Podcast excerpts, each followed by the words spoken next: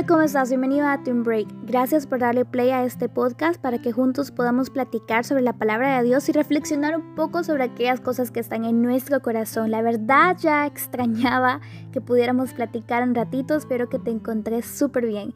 El día de hoy quiero hablarte sobre algo que Dios puso en mi corazón y habló a mi vida y la verdad sentí que no podía quedármelo para mí solita, sino que tenía que contártelo a ti, platicártelo a ti, que juntos pudiéramos reflexionar un poquito sobre esto. Esta es una de las historias de la Biblia que más me encanta, me inspira y me motiva. Así que sin más preámbulo, empecemos este podcast. Una de las historias en la Biblia que me ha impactado desde siempre es la historia de Esther desde su contexto familiar hasta que llegó a ser la reina de Susa. La historia de Esther no es común. Esta historia tiene tanta enseñanza para nuestras vidas y hoy vamos a verla de una manera un poco distinta. Quizás ya conoces esta historia y si no, pues te la quiero contar. Esther era huérfana. Su primo Mardoqueo la crió y se llegó el tiempo en el que se estaba buscando una reina nueva, ya que la reina anterior, Basti, había desobedecido al rey en una ley súper importante. Y Esther junto a otras doncellas, fue llamada a que se presentaran delante del rey para escoger a la nueva reina. Algo importante que quiero destacar es que su primo Mardoqueo le advirtió que no revelara su nacionalidad judía. Y leemos en la Biblia que Esther desde que llegó encontró gracia delante de las personas que estaban ahí. Y Esther junto a las otras doncellas que estaban ahí fueron preparadas durante un año completo para poder presentarse delante del rey y que el rey tomara la decisión de quién sería la nueva reina. Y cuando se llegó el momento, el día final de la decisión final del rey, el rey estaba tan encantado con Esther que decidió que Esther sería la nueva reina que reemplazaría a Basti. Pero Aquí viene el pero de la historia de Esther y aquí viene lo emocionante. Pero durante ese tiempo había un hombre malo que trabajaba en el reino que se llamaba Amán. Tras unos sucesos que pasaron en el reino, el rey lo ascendió a un puesto más alto.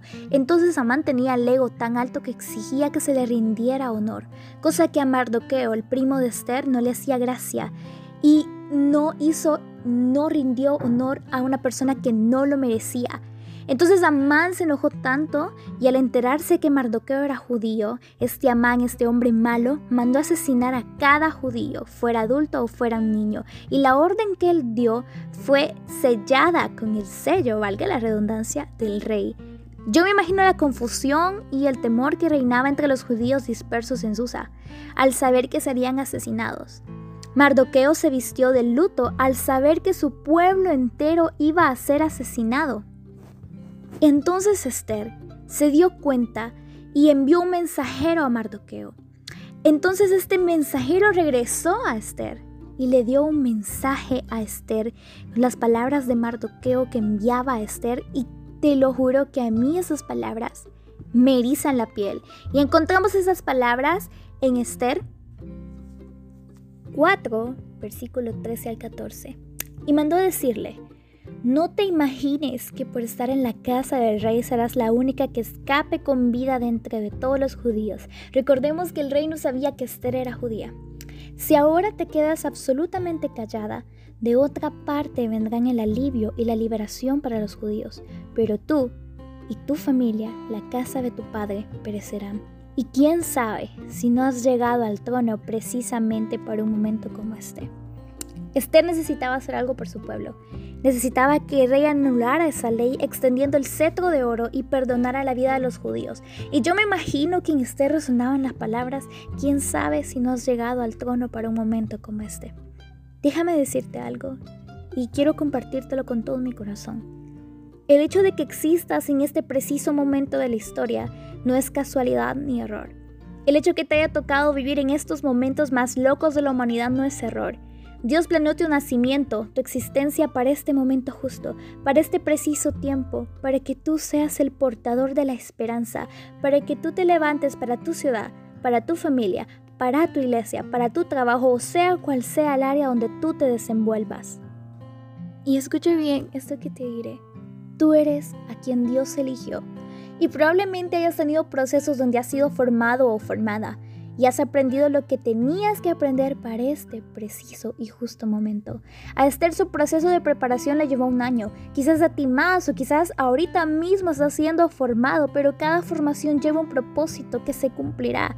Dios mismo se encarga de prepararte, pone gracia en ti tal como lo hizo con Esther para que el lugar donde vayas a ser usado, el lugar que Él ha destinado ya para que seas escuchado, cumplas ese propósito con toda su gracia y favor, porque el propósito que Dios da lleva el gracia y favor de Él.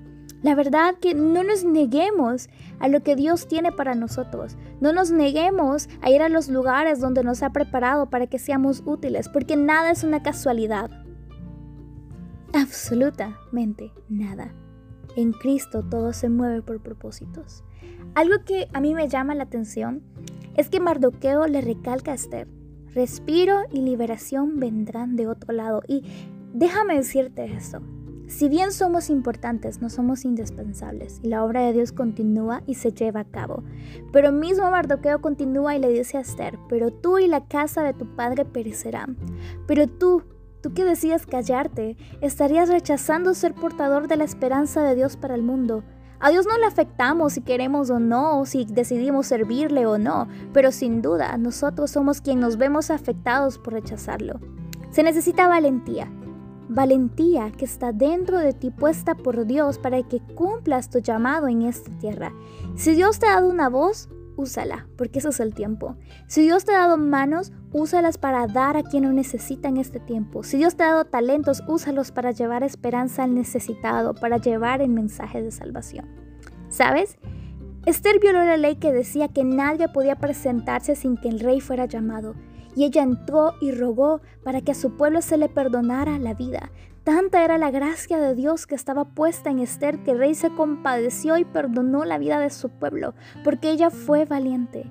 Ella entendió que nada era casualidad en su vida. Ella atesoró ser elegida, su posición, su proceso y decidió que con todo esto traería salvación a su pueblo.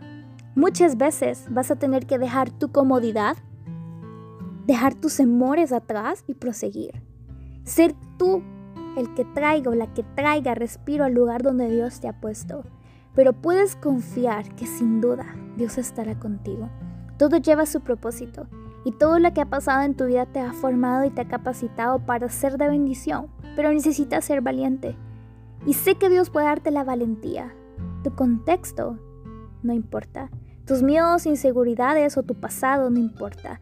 Lo que importa es que Dios te ungió, te preparó, te escogió y puso gracia en ti. Y aunque se levanten mil amanes como este hombre malo que se había levantado para hacer el mal al pueblo, Dios, el que puso ese propósito, lo va a cumplir. No importa lo que pase y no importa quién se levante. Y va a cumplir ese propósito en ti y en la vida de lo que te rodean.